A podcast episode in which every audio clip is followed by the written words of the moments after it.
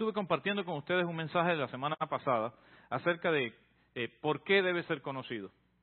¿Por qué la gente debe reconocerte en la calle? Tus compañeros de trabajo, ¿cómo deben reconocerte? ¿Cómo somos reconocidos como cristianos? ¿Cómo la gente nos ve como cristianos? Y, hablamos precisamente del texto de Juan 13 que Jesús habló y le dijo, conoceréis que sois mis discípulos, ¿sí qué? Si os amáis los unos a los otros. Y decíamos, el amor es una marca, el amor es una muestra, es la muestra de que somos hijos e hijas de Dios. Si no amamos, dice la palabra de Dios, no hemos conocido a Dios porque Dios es amor. Allí dice en 1 Juan capítulo 4, verso 8. Si no amamos es porque no hemos conocido amor, a Dios, porque Dios es amor. El amor en nosotros es la prueba y la muestra de qué? De que somos hijos e hijas de Dios, de que somos discípulos y discípulas del Señor. Mire, pareciera que el Señor intencionalmente hizo del tema del amor el tema principal de su mensaje y del Evangelio. Cuando el Señor le hicieron preguntas difíciles, respondió con el amor. Siempre el Señor dirigía las respuestas hacia el amor, porque para Dios lo más importante es el amor. El Señor nos manda a amarle a Él, el Señor nos manda a amar a nuestros padres, el Señor nos manda a amar a nuestras esposas y esposos, el Señor nos manda a amar a nuestros hijos, el Señor nos manda a amar a, nuestra familia, el Señor nos manda a amar, ¿verdad?, a nuestros hermanos en la fe. El Señor nos manda hasta amar a nuestros enemigos. Y el Señor nos manda a amar a nuestro prójimo. Y ahí el Señor resumió el amor con el que debemos vivir día a día.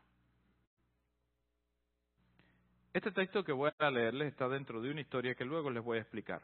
El título del mensaje de hoy se titula Ama a quien encuentras en tu camino. Ama a quien encuentras en tu camino. Para amar solo necesitas encontrar a alguien en tu camino. Para saber a quién tienes que amar, solo necesitas mirar y abrir tus ojos a ver quién es el que está en tu camino. Vamos a leer la palabra de Dios allí en el texto Lucas capítulo 10, Evangelio de Lucas capítulo 10, verso 30. Vamos a estar leyendo palabra de Dios. Señor, te bendecimos en esta mañana. Jesús respondió, bajaba un hombre de Jerusalén a Jericó y cayó en manos de unos ladrones. Le quitaron la ropa, lo golpearon y se fueron, dejándolo medio muerto. ¿Cómo quedó ese hombre? Medio muerto. Resulta que este hombre viajaba por el mismo camino que un sacerdote, quien al verlo se desvió y siguió de largo. Así también llegó a aquel lugar un levita y al verlo se desvió y siguió de largo. Pero un samaritano que iba de viaje llegó donde estaba el hombre y viéndolo se compadeció, lo vendó Luego lo montó en su propia cabalgadura, lo llevó a un alojamiento y lo cuidó. Al día siguiente sacó dos monedas de plata, se las dio al dueño del alojamiento y le dijo, cuídemelo. Le dijo, y lo que gaste usted de más, yo se lo pagaré cuando vuelva. Cuando, ¿cuál de estos tres, pregunta Jesús, cuál de estos tres piensa usted que demostró ser el prójimo del que cayó en manos de los ladrones. El que se compadeció de él, respondieron los expertos de la ley. Entonces Jesús respondió y les dijo, anden ustedes y hagan lo mismo. Anden ustedes, vayan ustedes y hagan lo mismo. ¿Por qué surge esta parábola del buen samaritano, que es como se conoce? La parábola del buen samaritano es la respuesta de Jesús a una pregunta que le hacen anteriormente. La pregunta que le hacen a Jesús, los maestros de la ley, los más sabios en la ley, que le hacían estas preguntas a Jesús precisamente porque sabe que lo que querían hacer era ver cómo hacían caer o tropezar a Jesús. Querían ver, a ver cómo Jesús decía algo que ellos pudieran usar para hacer quedar mal a Jesús. ¿Ha conocido usted personas así? que le hace pregunta a ver qué usted dice. Cuando a mí me hacen alguna pregunta difícil, esto le doy un tic a usted. Eh, una de las cosas que a veces hago es que le digo a la persona, bueno, ¿y qué tú piensas? No, pastor, yo le estoy preguntando a usted porque usted es el pastor. Sí, yo quiero saber qué tú piensas.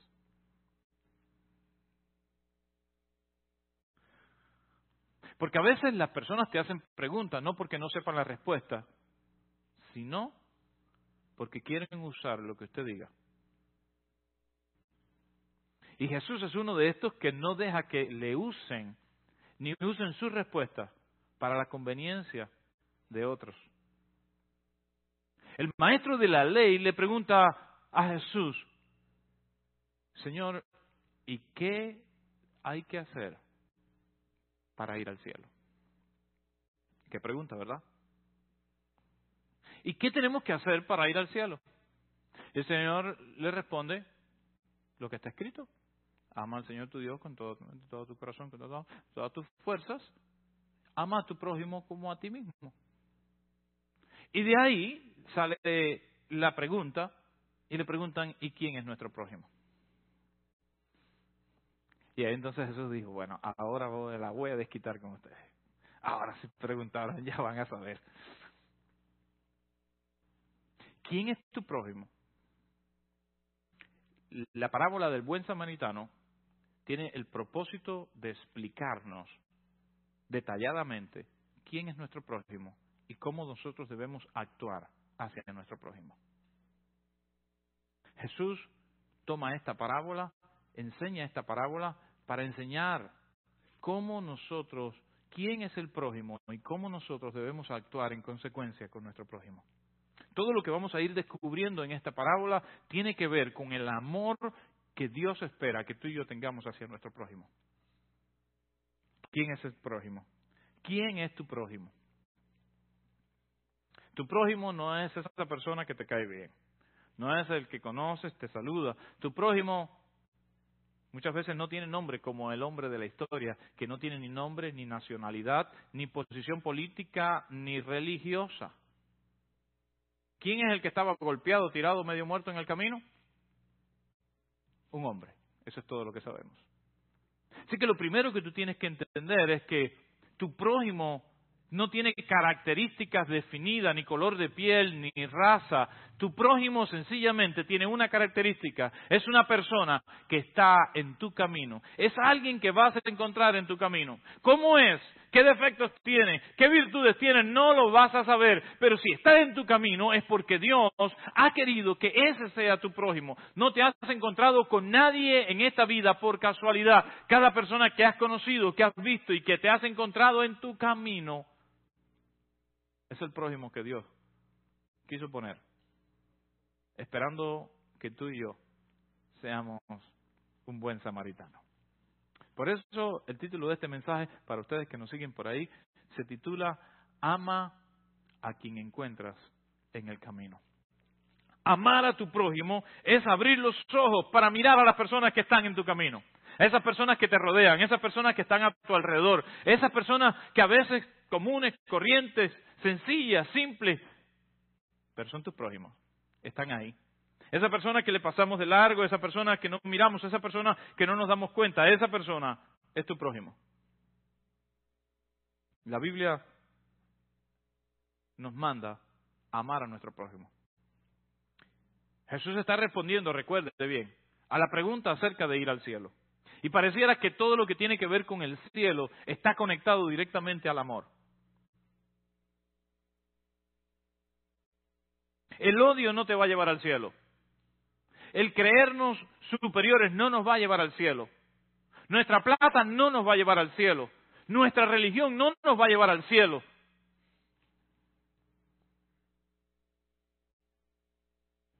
El nombre de nuestra iglesia no nos va a llevar al cielo. Lo que nos va a llevar al cielo es haber vivido una vida de amor con Dios conociendo a Dios, amando a Dios y amando a nuestro prójimo.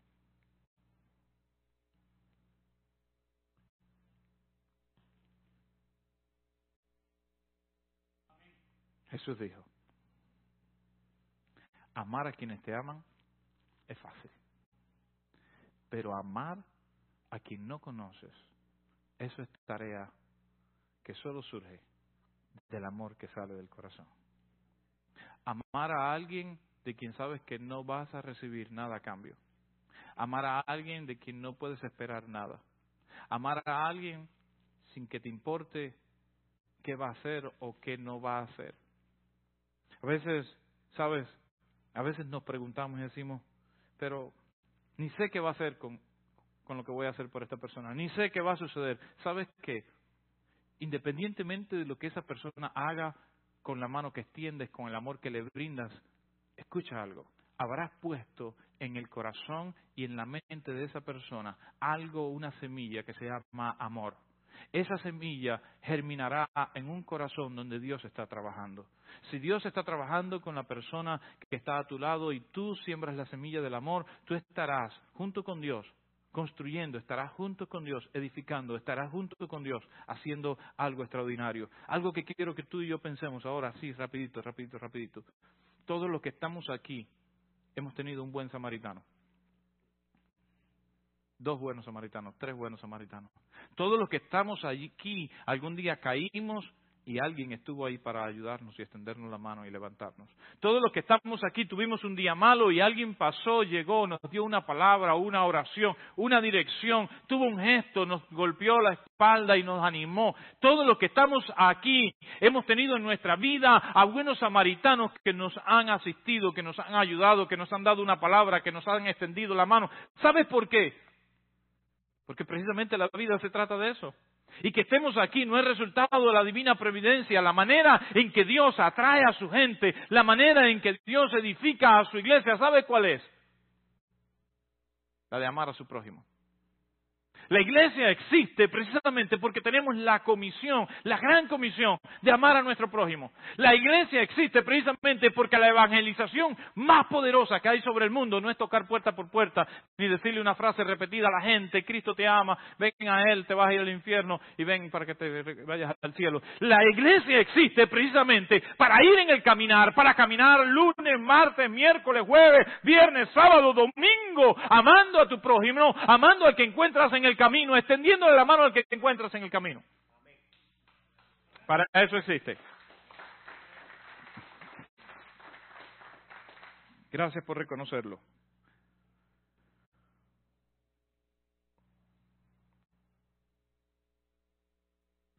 El prójimo es la persona que por alguna razón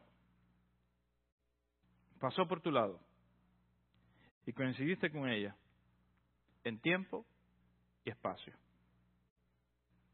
Muchas veces uso esa frase y los que me conocen hace años, Omar eh, tuvo la bendición de conocer a, Omar y su familia desde que apenas llegando aquí.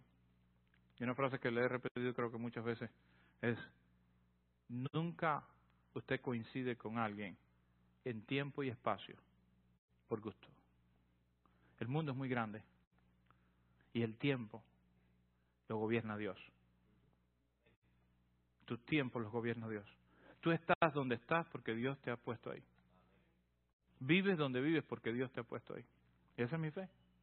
So, cuando coincides con alguien en el mismo espacio y en el mismo tiempo que Dios gobierna, no es fruto de la casualidad. Hay un plan divino. Hay algo que el soberano del cielo tejió, manejó y quiso coincidir sobre tu vida.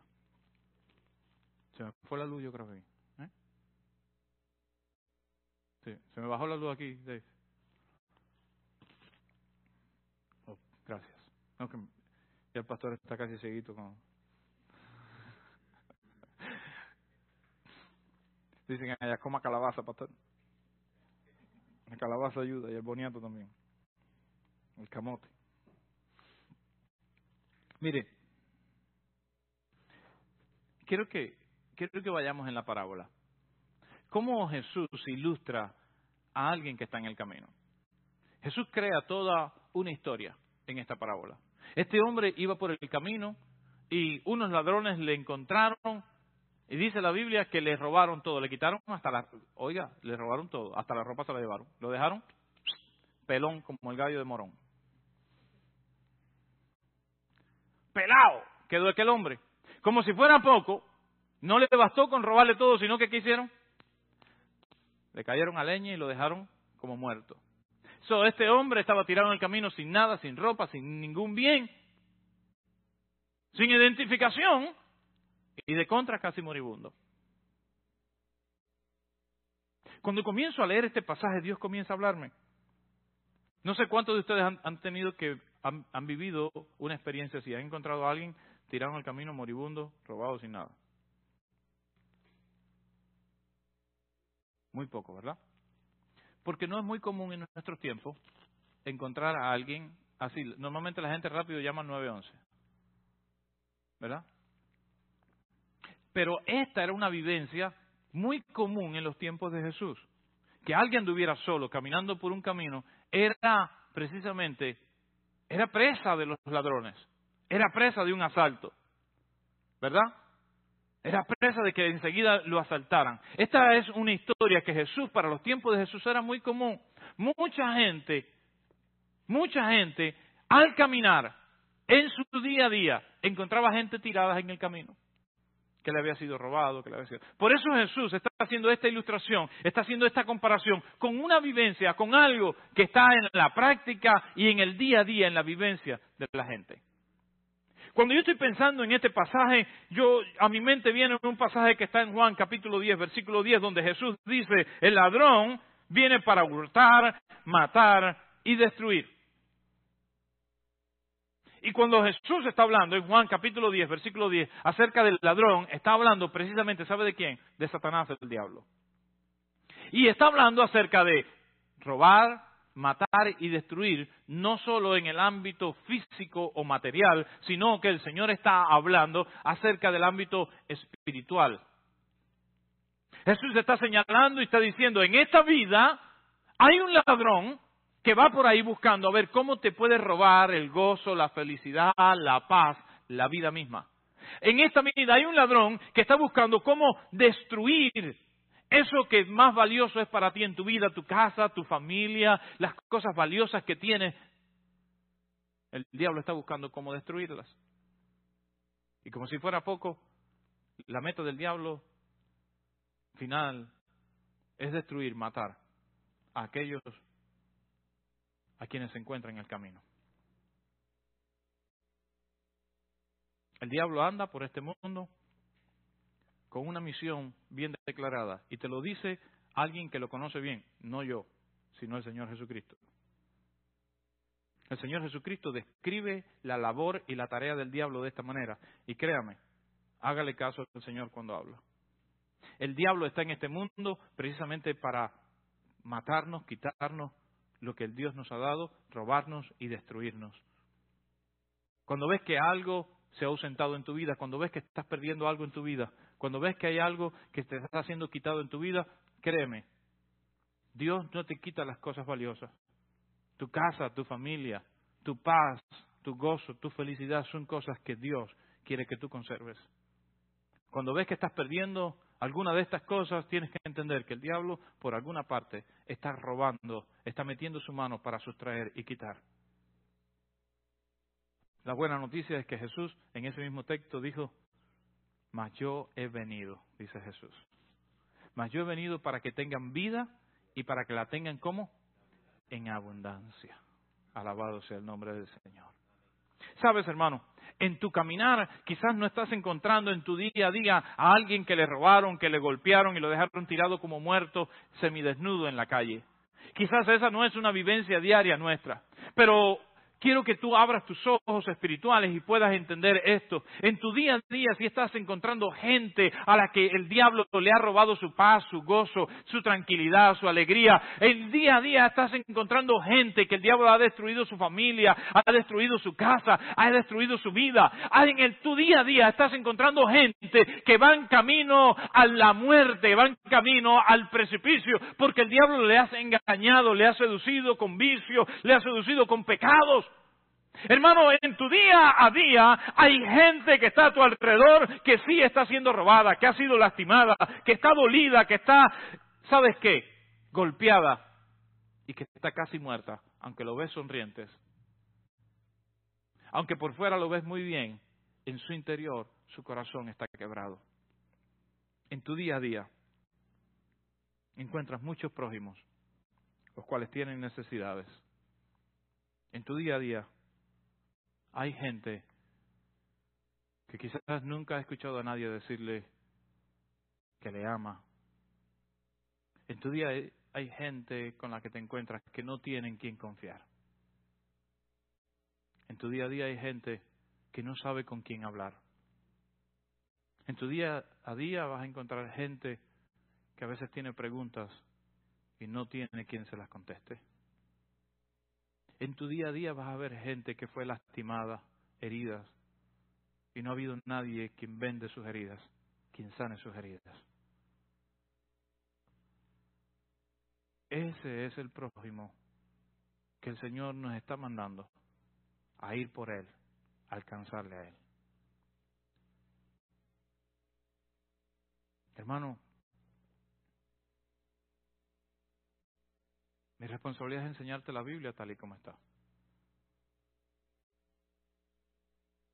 Y el propósito de este mensaje es que tomemos conciencia de las personas con las que nos encontramos, que seamos un poco más intencionales con las personas que nos encontramos, que seamos más intencionales en ver la necesidad de la persona que está tirada en el camino. No necesitamos ver una persona paupérrima en extremo, no necesitamos ver a una persona que está en, una condición física en extremo para que nuestro corazón se incline a Él. Seamos capaces de ver las necesidades espirituales que tiene la gente. Seamos capaces de ver cómo una palabra nuestra puede cambiar el futuro de alguien. Cómo una palabra nuestra puede traer vida, porque si tenemos a Jesús, tenemos a aquel que dijo, yo he venido para dar vida y para dar vida en abundancia. A veces no se trata de dinero, a veces se trata más que nada de una acción de misericordia.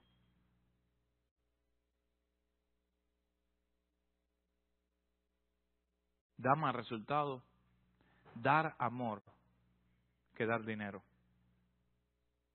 El dinero solo cobra valor cuando es para expresar amor. Lo que más necesita la gente, lo que más necesita la gente es encontrarse a alguien que se detiene en el camino para darle amor. Jesús. Jesús está hablándole a esta gente que pregunta con malas intenciones.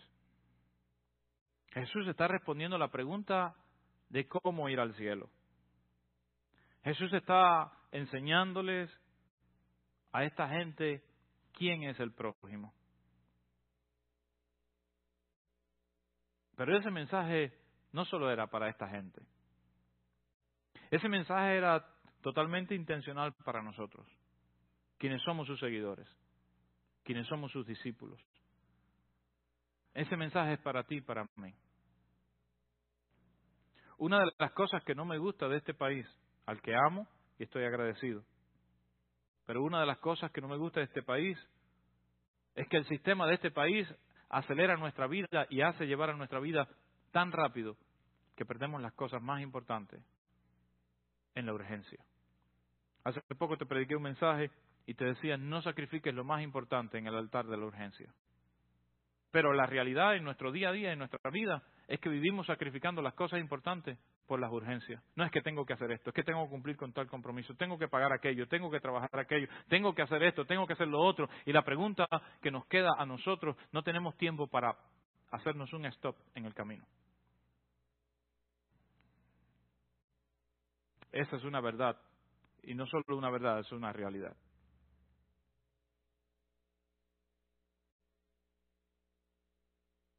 Y voy a decirte con todo mi corazón, porque vivo en el mismo mundo que tú y vivo bajo las mismas circunstancias que tú.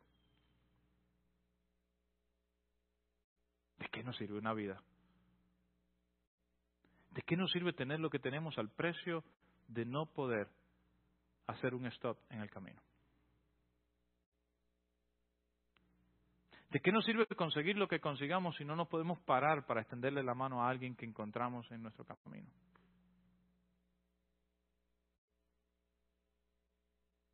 He visto a alguien en la carretera con su carro roto y he parado y, y, y, la persona ha estado más asustada que, que otra cosa. Porque no es común que alguien se pare en la carretera para ayudar a otro. Qué triste. Qué triste que vivamos en una vida tan rápida que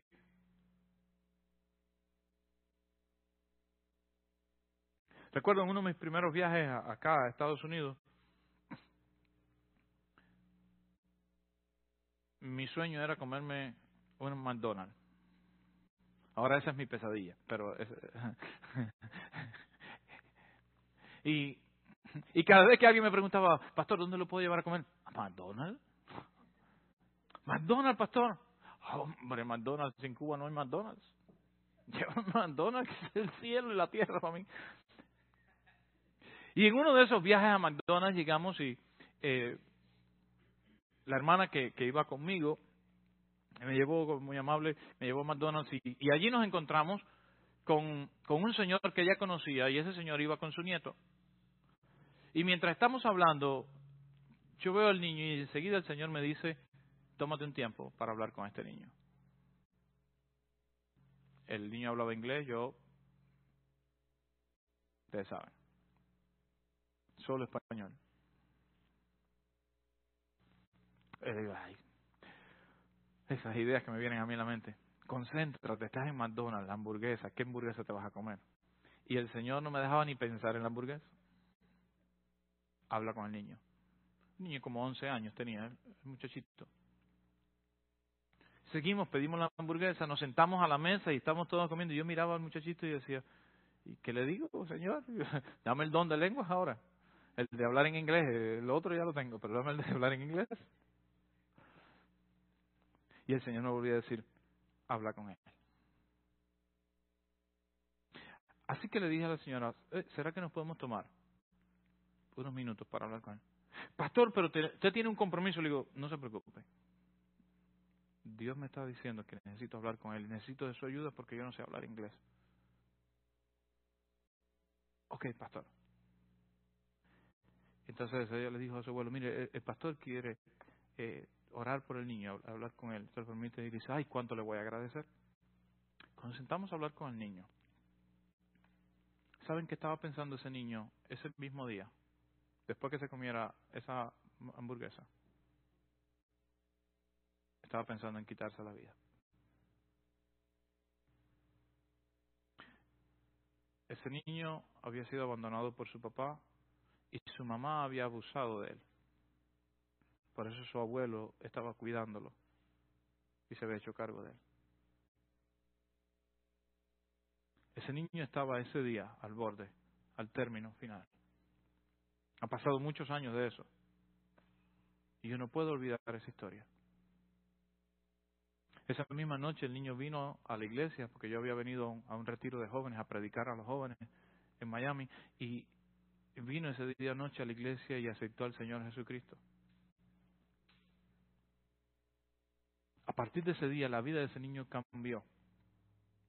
Y seguir está pensando, ay, el pastor, qué bueno es el pastor. No, eso yo lo hice, créame, bajo protesta. Porque yo lo que quería era mi McDonald's.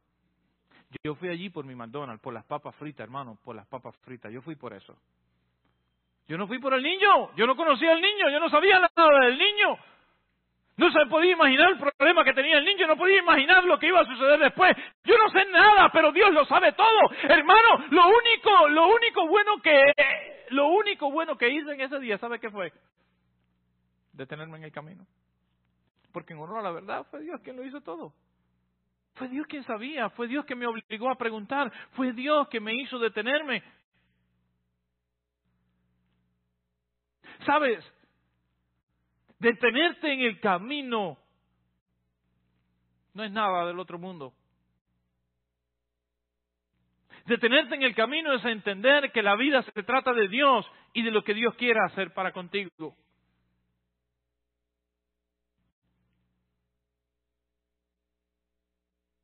A veces es necesario tomarse cinco minutos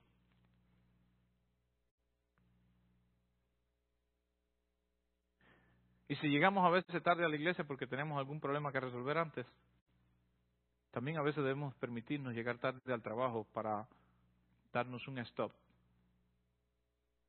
y ayudar a un buen samaritano. Tienes que entender, mi hermano, mi hermana, ¿dónde está lo que importa? ¿Dónde está lo que vale? Porque si no, tu vida no tendrá algo que llene tu fe. ¿Sabe qué? Han pasado 10 años, 12 años, no sé dónde está el niño, no sé qué será de la vida del niño. Lo que sí te puedo asegurar es que aquel día, ese stop en el camino, sirvió para que una desgracia no aconteciera para que Dios pudiera entrar al corazón de alguien. Y con eso estoy más que satisfecho de saber. Con eso estoy más que satisfecho. Te puedo decir, sí es cierto, la vida va rápido, los compromisos son grandes.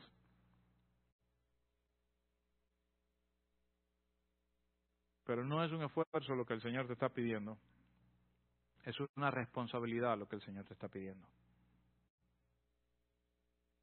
Mire a quienes el Señor escoge para ilustrar a quienes no se detienen en el camino. Es verdad. Y estudiando esta parábola me he empezado a dar cuenta. Le decía a los hermanos que estamos dando la clase de discipulado a las nueve de la mañana, le decía, eh, mire, entre más estudio la Biblia, más leo la Biblia, es como si pudiera sacar más de ello.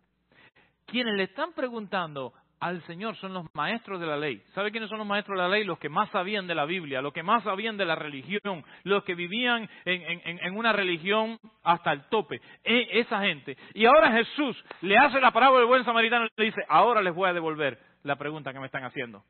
Aquí venía un sacerdote. ¿Y quién es un sacerdote? ¿Sabe quién es un sacerdote? A quien todo el mundo, oh, no, ese es el sacerdote, es un hombre santo, este ya tiene el cielo comprado mansión segura en el cielo. Lo primero que Jesús ataca es lo que en nuestra mente nos hace creer o pensar que nos va a dar el cielo. La gente cree que se va a ganar el cielo por muchas cosas. Y Jesús le dice, naca, naca, naca, naca. Al cielo se va por aquí. No se va por donde usted quiera, piensen. Que seas sacerdote no te lleva al cielo, que seas pastor no te lleva al cielo, que sea no te lleva al cielo, que lleves 20 años conociendo al Señor no te lleva al cielo, que vayas a la iglesia todos los días no te lleva al cielo. ¿Es importante? Sí. Claro que es importante. Pero lo más importante es que vivas una vida de amor. Lo más importante no es que seas sacerdote, lo más importante es que te sepas parar en el camino cuando ves a alguien que está necesitado. Si no, no sirve tu sacerdocio, si no, no sirve nada de lo que has hecho. Todo lo que hagas cobra valor o pierde valor si tienes una vida llena de amor y si no la tienes, de nada sirve. Eso dijo el apóstol Pablo en 1 Corintios capítulo 13. Eso fue lo que el apóstol Pablo nos está diciendo, nos está transmitiendo. El amor es lo que le da sentido a todo, el amor es lo que hace valioso todo lo que hacemos. ¿Quiénes son aquellos que no se detuvieron en el camino? Nada más y nada menos que un sacerdote y un levita. La representación de los religiosos del tiempo de Jesús. Por ser religioso, mírame bien, no te vas al cielo. Por el nombre de tu religión, no te vas al cielo te vas al cielo porque hayas creído y amado al Señor Jesucristo con toda tu mente, todo tu corazón, y también porque lo hayas expresado ese amor hacia tu prójimo. Detenerte en el camino es la primera expresión de amor hacia tu prójimo. Tomarte un momento, tomarte un minuto, tomarte cinco minutos para extender una mano, para dar una sonrisa, para saludar a alguien, para hacerle una pregunta a alguien, para tener un gesto de amor con alguien. Eso es importante y valioso para la vida.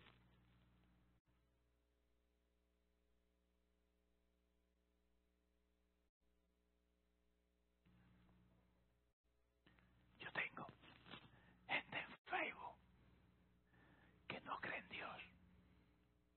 Viven aquí, en Foley, en el área. Y algunos que no pierden oportunidad para tirarle a la iglesia y a los pastores. Dicen cada cosa. A veces yo le contesto porque a veces ya si me tomo, como me llevo bien con ellos y los tengo en mi Facebook como mis amigos, pues yo asumo que somos amigos. Entonces cuando a veces me los topo en Walmart, ellos me ven, me huyen. Hay una señora que me huye, se esconde. Ay, ¿qué usted cree? Ahí voy yo con mi carrito como los carros locos y la persigo por acá. ¿Por dónde se metió? Susel, vete, vete por allá, dime dónde está. Y la agarra. ¡Ah! ¿Cómo está usted? ¡Qué, qué alegría de verte, mi amiga de Facebook! No lo hago hipócritamente, Dios está en el cielo. ¿Sabe por qué? Porque cada vez que veo un póster de Facebook señalando la iglesia, expresando odio hacia cosas que están mal hechas, ¿sabes qué pienso? Ahí hay una persona que fue lastimada. Ahí hay una persona que tiene una historia. Ahí hay alguien que sufrió una disolución. Hay alguien que fue desilusionado por la iglesia, fue desilusionado por un pastor, fue maltratado por alguien, por un cristiano. Porque cosas pasan. Pero ¿sabes qué?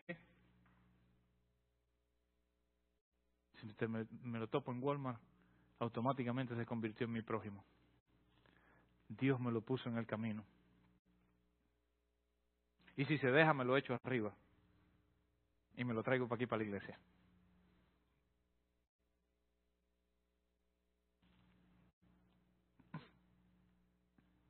La gente que trabaja contigo son tu prójimo. Yo tengo que inventarme algo, a ver si la compañía crece y metemos eh, no cristianos en la compañía. Todos los que tenemos ahora son cristianos. Pero qué bueno es poder tener gente cerca a los cuales tú puedes decir, este es mi prójimo, no cree en lo mismo que yo, no vive igual que yo, pero día a día le estoy como, como el gotero dándole una gotica de amor, una gotica de amor, una gotica de amor una gotica de amor. A ver qué pasa. A ver cuándo florece.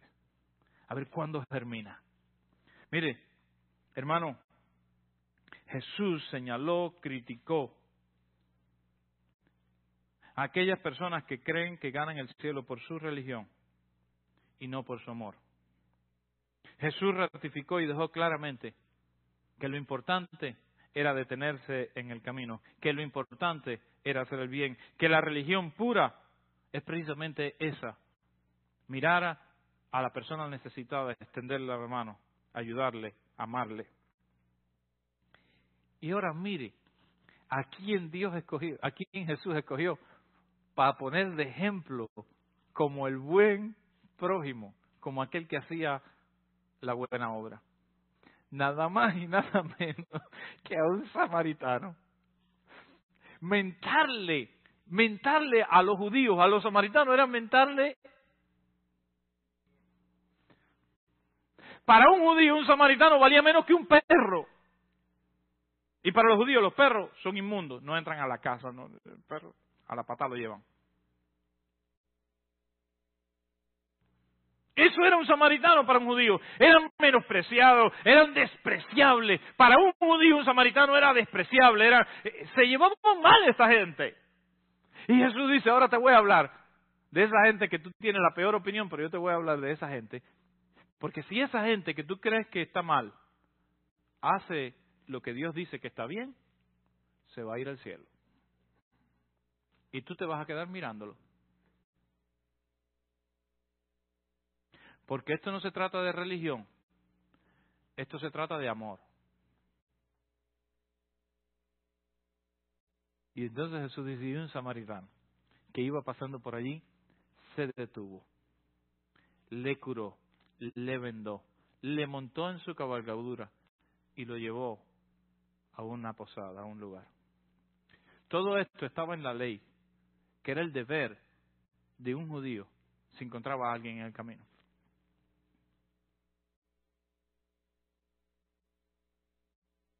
Esto es lo que un judío devoto, esto es lo que un creyente devoto debía hacer con alguien que encontraba desprovisto en el camino.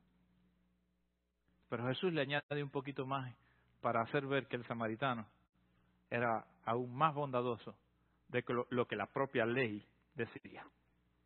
Y si este hombre al día siguiente, cuando se fue, dejó dos monedas de plata para cubrir los gastos y les dijo, Y si gastares más en Él, cuando yo regrese, yo te lo pagaré.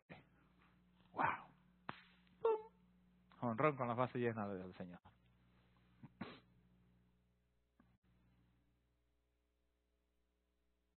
El amor.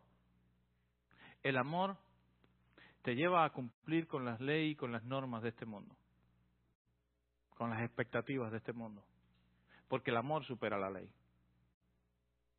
El amor te hace hacer aún más de lo que la gente espera que tú hagas por ellos. El amor te hace dar, ser bondadoso y dar aún más de lo que tienes que dar o de lo que tienes que hacer. Así es el amor. El buen samaritano se detuvo. El buen samaritano hizo la obra. El buen samaritano amó a su prójimo y le tendió la mano. El Señor nos enseña una de las lecciones más importantes que podemos aprender. ¿Quién es tu prójimo? Es esa persona que te encuentras en tu día a día, en tu caminar. ¿Y qué debes hacer con él? Debes amarlo. Este mensaje se resume en amar a aquellas personas que te encuentras en tu caminar. No es casualidad. Es causalidad de Dios. Es Dios que nos hace coincidir con esas personas. Jesús quiere que tú y yo entendamos que la vida se trata del amor. Jesús quiere que tú y yo comprendamos que lo más importante que hacemos en esta vida es amar que lo que da valor a todo lo que hacemos es el amor. Que tu vida sin amor está vacía. Que tu fe sin amor es vana. Que tu religión sin amor no te lleva al cielo. Nuestra fe provoca el amor. Nuestra creencia es el camino del amor. Nuestra religión es una relación con Dios, de ser guiados por Él, de amar a aquel que encuentras en el camino. Yo ruego al Señor que el Señor bendiga tu vida con este mensaje. Que este mensaje pueda ayudarte a ti y a mí para que tú y yo seamos más intencionales. Más intencionales en amar a otros. No te, estoy, te he hablado de dinero ni de buenas obras. Escucha bien, te he hablado de amor. A veces el dinero no es lo que la gente necesita. Y te puedo asegurar, lo que más la gente necesita no es dinero. Está probado que en este mundo hay suficiente dinero para que todos estuviéramos bien. Pero ¿sabe por qué aún sigue habiendo gente necesitada? Porque no todo el dinero está en las manos correctas. Y porque no todos estamos en la disposición de amar. El amor cubre multitud de pecados. El amor trae justicia social. El amor, el amor precisamente, es lo que ayudaría a este mundo a ser diferente. Si queremos cambiar el mundo, no tratemos de hacer grandes cosas. Está probado. Asumamos el reto, el reto del maestro. Hazle el bien a esa persona que te encuentras en el camino. Ama a esa persona que te encuentras en el camino porque si así hacemos, será suficiente. Si así hacemos, el mundo será un mejor lugar, por lo menos donde nosotros estemos. Gracias por escuchar este mensaje. Hace unas semanas eh, estuvimos en Chicago en, unas reuniones que tenía del ministerio allá en Chicago y, fuimos a una pizzería famosa que allí yo creo que exageramos pidiendo pizza y, y nos sobró demasiada pizza que es una pizza gorda ahí y cuando sobre todo le digo, no, no, no, pero esto no lo vamos a dejar. Digo, a los muchachos, ¿nos puede regalar una, una, unas cajitas de, para, ah, sí, como nos dieron las cajas y ahí acomodé yo, to, armé todas las pizzas en las cajitas. Así que salimos a caminar y yo iba con, con mis cajas de pizza por toda la calle, mis dos cajas de pizza. Yo para allá, íbamos para acá. Yo dije, esta noche, cuando lleguemos al hotel, ya yo tengo, tenemos ahí la merienda segura. En una esquina, mi esposa tiene un corazón para los homeless. Entonces, cualquier día se inventa un, hogar para homeless. Eh, no, Susel, literalmente, Susel me ha hecho Digo, no traigo dinero. ¿Qué quiere que le dé? Dale una tarjeta de crédito si quiere, pero dinero no traigo. Entonces me ha hecho ir a cambiar dinero y regresar y darle dinero a los hombres. Eso me ha hecho ser sincero. Y está bien, porque eh, de eso se trata. Así que ya ese día habíamos ayudado a uno que nos había encontrado en el camino y le había dado eh, eh el dinero que traía, un dinero que traía en, cash, cambio traía en cash y, le habíamos dado. Eh, en Chicago hay mucha gente en la calle. Pero este que está en la esquina es un homeless diferente. Él está allí con un mensaje de amor, hablándole a la gente. Y quien se deja abrazar, este, este bárbaro lo abraza. con mucho respeto.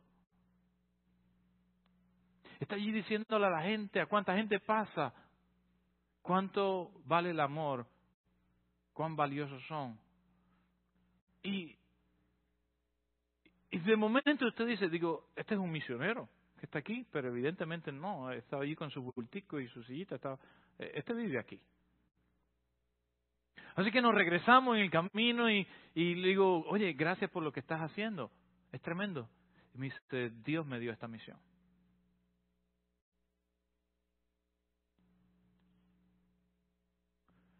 Dice, Dios me pidió que me dedicara a decirle a la gente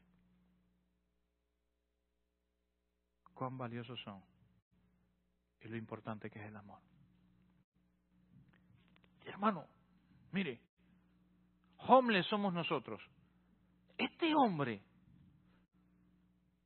este tipo estaba, está contento, está lleno de amor, tiene un propósito en su vida. Ese hombre duerme tranquilo, hasta gordito estaba, está bien, este hombre está bien. Cuando me detuve a escucharlo, digo, wow, ¿cuánta gente quisiera poder dedicar su tiempo para estar en una esquina y decirle a la gente, que les ama, cuán valiosos son. Robarle una sonrisa, un abrazo a alguien. Me dice, cada día yo doy miles de abrazos aquí. ¡Wow! Traía mi caja de pizza, ya lo último, lo único que me, quedaba, lo único que me quedaba, y le digo, ¿sabe? Eh, tengo estas pizzas, las puedo compartir contigo. Y, me dice, ah, sí, gracias. Me dice, ¿será que puedo compartir una? Y se voltea y mira así por el lado, por la esquina, y allá en la otra esquina había otros homeless. Me dice, eh, eh, cuídeme un momento aquí. Agarró la caja de pizza, corrió y se fue a donde estaba el otro y le dijo, mira, un regalo de amor. Y se regresó con una alegría tremenda, con una actitud tremenda, y me dijo, y yo me quedo oh, así parado, digo, a veces de momento me sentí como el sacerdote de la historia del Señor, como el levita de la historia del Señor.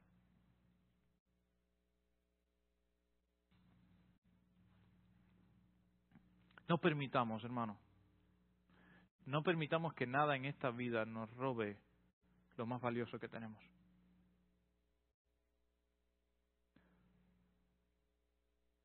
Porque veremos homeless entrar delante de nosotros al cielo si no tomamos con intencionalidad nuestra vida en la tierra.